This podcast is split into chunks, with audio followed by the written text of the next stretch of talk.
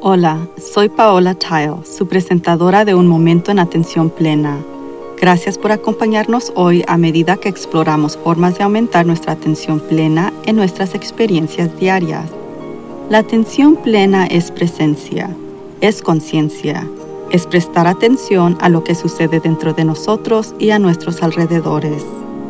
La atención plena aumenta nuestro bienestar emocional, física y mental también puede mejorar nuestra concentración y productividad.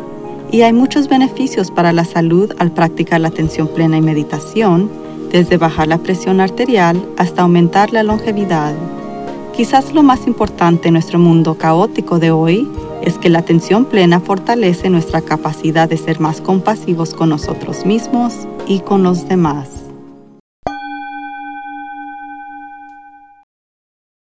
Antes de comenzar hoy, tengo algunas noticias para los oyentes. En primer lugar, seguimos trabajando en eliminando los anuncios en el podcast. Desafortunadamente, eso significa una pérdida de ingresos para cubrir los costos aquí, en nuestro programa de un momento presente en la atención plena. A medida que investigamos otras formas de poder hacer que el podcast sea sostenible, hemos descubierto un pequeño problema con el que nos pueda ayudar. Recientemente creamos un nuevo sitio web y cuentas de redes sociales específicamente para el podcast, que se incluyó anteriormente en nuestras cuentas de empresas en Work to Live. Eso significa que, aunque estamos a punto de alcanzar nuestra millonésima descarga, nuestras cuentas de redes sociales de podcast son nuevas y necesitan más seguidores. Nosotros realmente queremos que este podcast sea gratuito para los oyentes Así que si pudiera seguirnos en Instagram y YouTube en A Mindful Moment Podcast, no solo estaría contribuyendo a la difusión de la atención plena a través de este podcast, pero estaría ayudando a garantizar que nunca tengamos que usar esos anuncios disruptivos de nuevo. Siguiéndonos también lo ayudará a realizar un seguimiento de los nuevos episodios y los nuevos eventos o cambios que están por venir. Además de este podcast semanal, ya hemos añadido una entrevista con expertos en atención plena cada dos semanas y a partir de esta semana estamos agregando una guía quincenal de meditación. Y finalmente volviendo a esas descargas, gracias desde el fondo de mi corazón por escuchar. Apple nos eligió nuevamente en su nueva colección cultivando la calma y solo estamos a punto de alcanzar ese gran objetivo de un millón de descargas. Todo gracias a usted. Realmente me da esperanza de que nosotros podemos hacer el mundo un mundo mejor y me inspira a seguir adelante, incluso cuando las cosas se ponen difíciles. Bueno, basta con las noticias. Vayamos al tema de hoy de amar nuestros cuerpos tal como son. Piense en tener un dolor físico. ¿Ama esa parte de su cuerpo en ese momento? Probablemente no, pero estar enojado con nuestra espalda, rodilla o hombro no ayuda a sanarlo y tiene un impacto directo en nuestro bienestar emocional cuando estamos enojados o llenos de odio hacia nosotros mismos. Muchas personas en todo el mundo tienen problemas de imagen corporal que les impiden amarse realmente a sí mismos tal como son. Solo mirando el número de cirugías cosméticas realizadas cada año nos cuenta parte de la historia. A nivel mundial, cerca de 25 millones de personas habían tenido tratamientos solo en el año 2019 y el número de tratamientos cosméticos para hombres ha aumentado más del 233% y del 429% para las mujeres en los últimos 18 años. Si bien algunos de estos podrían ser relacionados con la medicina y algunos pueden estar relacionados con la carrera en estos tiempos de adoración a la juventud, la mayoría son hechos porque no estamos contentos con la forma en que nos vemos. Los trámites más comunes en el año 2022 son las operaciones de nariz, los aumentos de senos, los levantamientos de glúteos brasileños y los abdominoplastias. El mayor crecimiento en popularidad es los procedimientos de cirugía estética, incluye cirugía de párpados, liposucción y cirugía para el contorno del cuerpo. No digo que haya algo intrínsecamente malo en someterse a una cirugía plástica, pero si no nos amamos a nosotros mismos antes de empezar a jugar, los retoques pueden no proporcionar los resultados esperados, especialmente desde un punto de vista psicológico. Además de nuestros sentimientos de imagen corporal, en un año típico aquí en los Estados Unidos, tenemos un 7% de posibilidad de sufrir una lesión grave y un 40% de probabilidad de sufrir una enfermedad grave. Eso significa que aproximadamente la mitad de la población pasará por un problema desafiante físico por año.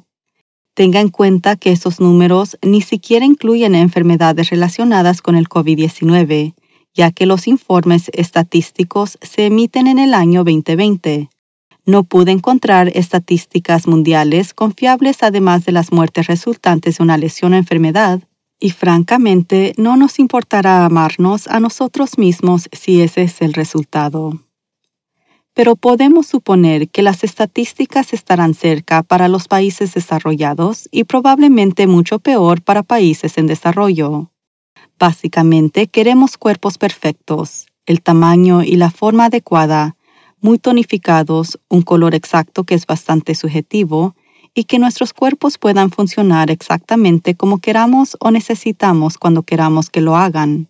Este deseo no suele coincidir con la realidad y cuando nos enfermamos o lesionamos puede causar una ruptura importante en nuestra salud mental porque no sabemos cómo lidiar con eso.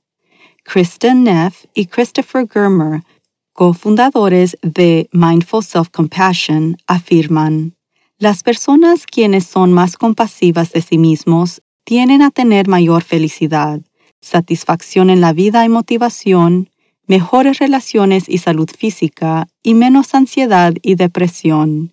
Ellos también suelen tener la resiliencia necesaria para hacer frente a los eventos estresantes de la vida, como el divorcio, las crisis de salud y fracaso académico e incluso trauma de combate podemos aplicar la autocompasión de manera consciente hacia nuestros cuerpos. Tomemos la cirugía estética. No he tenido ninguna, al menos todavía, pero como una persona que envejece entiendo la tentación de tratar de lucir más como se siente frente a las experiencias de vida que extienden por su rostro a lo largo del tiempo que pueden hacer parecer mucho mayor de lo que se siente. Luego están los factores hereditarios que todos tenemos. Por ejemplo, mi maravillosa abuela sobre la que escribí recientemente relacionado con el incidente de la caravana. Una persona hermosa y cariñosa, pero no tenía una nariz atractiva. Estoy hablando grande de verdad. Ahora tuve la suerte de no heredar esa nariz, pero, ¿y si la hubiera heredado? La rinoplastia puede ser bastante atractiva si esa fuera el caso, donde la autocompasión consciente entra en esto es que si yo tenía la nariz enorme y decidiría cambiarla, el resultado psicológico dependería de mi nivel de amor propio con la nariz grande. Si me siento bien conmigo misma, me amo, entonces la rinoplastia sería una bonificación o una ventaja. Pero si me siento mal conmigo misma en general y la nariz es solo un recordatorio evidente de mi falta de valor, arreglando la nariz no va a arreglar mi autoestima Primero, tengo que aceptar la nariz que tengo, apreciar la maravilla de ADN y amarme a mí misma aunque tenga una nariz grande. Entonces puedo tener la guinda del pastel, una nariz más delicada sin afectar mi salud psicológica. ¿Qué sucede si el problema es una lesión o una enfermedad? Eso puede generar mucha frustración o ira. Estoy pasando por eso ahora mismo y me enojo, me despierto entre 10 y 20 veces por noche en dolor, y por lo general a la cuarta o quinta vez estoy completamente enojada. Pero incluso a la una de la mañana me detengo porque mi cuerpo está tratando de decirme algo. Hay algo mal y quiere asegurar que estoy prestando atención. Y sí lo estoy, pero es un proceso de curación lenta, así que tengo que aceptarlo. Estar enojada conmigo misma básicamente no me sirve. Necesito practicar la autocompasión por mi situación e incluso enviar amor a mis partes del cuerpo que están gritando. Eso puede sonar chistoso, amar una parte del cuerpo que se siente como si me estuviera traicionando, pero los estudios demuestran que ayuda. No somos solo un montón de partes individuales, somos un ser completo con un sistema integrado, por lo que sí tengo pensamientos de odio mi rodilla o odio mis caderas, estoy enviando una señal a mi cerebro de que me odio a mí misma. Si tiene una afección cardíaca o problemas renales o incluso el cáncer, odiar esas partes del cuerpo no lo cura. Tampoco reforzar el pensamiento en su mente que su cuerpo lo está traicionando. No lo está.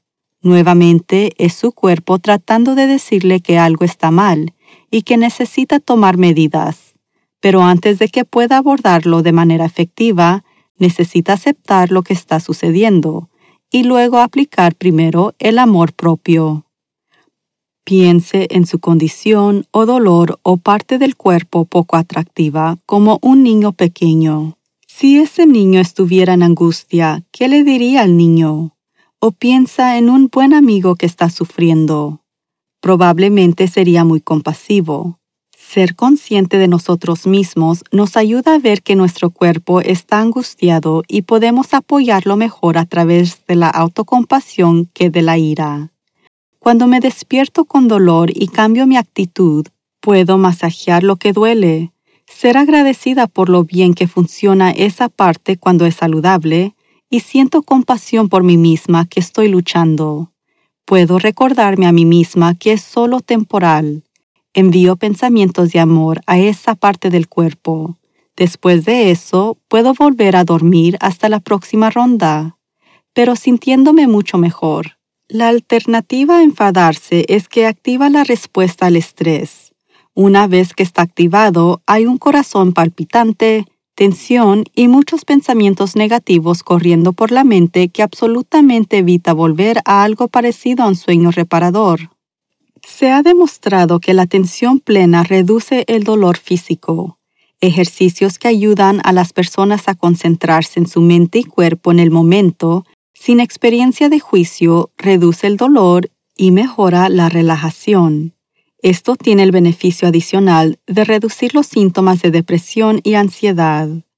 La atención plena también puede ayudarnos a tener más compasión por los demás cuando estamos luchando. Yo tengo nuevo respeto por las personas con artritis o lesiones catastróficas o enfermedades degenerativas donde deben estar en constante dolor que lamentablemente no es pasajero. Yo uso estas valientes almas como modelos. Si ellos pueden soportar eso, yo puedo soportarlo también. Con respecto a cambiar las partes que no nos gustan, la autocompasión vuelve a ser importante.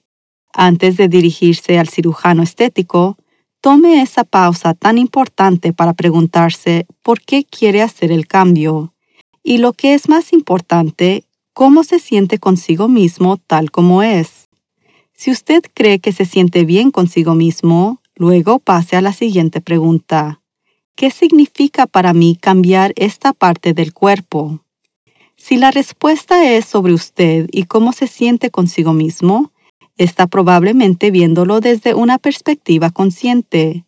Si la respuesta está relacionada con cómo otros se sienten por usted, es posible que desee hacer una pausa más larga. La clave de todo esto es realmente la aceptación. Si podemos amarnos a nosotros mismos como somos, ser autocompasivos con nosotros mismos cuando las cosas van mal y siendo conscientes de lo que está sucediendo y qué acciones debemos tomar, podemos recuperarnos con resiliencia de muchas cosas insignificantes. Si está luchando con el dolor o la incomodidad, tómese un momento esta semana para practicar la autocompasión.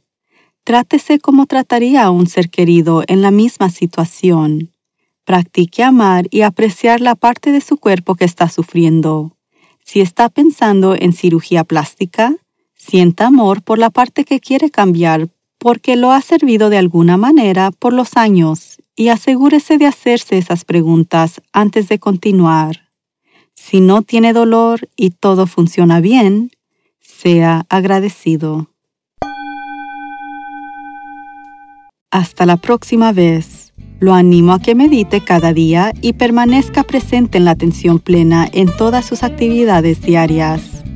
Simplemente lleve su conciencia total al momento presente para desarrollar sus habilidades de atención plena, prestando atención a cada detalle de lo que está haciendo, desde lavar los platos hasta las tareas laborales y hasta dar un paseo en pie.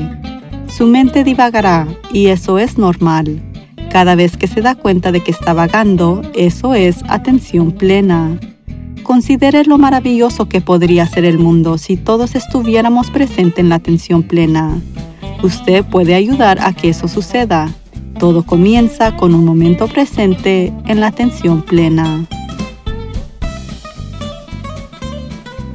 Suscríbase a un momento en atención plena y si desea apoyarnos, le agradeceríamos profundamente que visite patreon.com y Mindful Moment.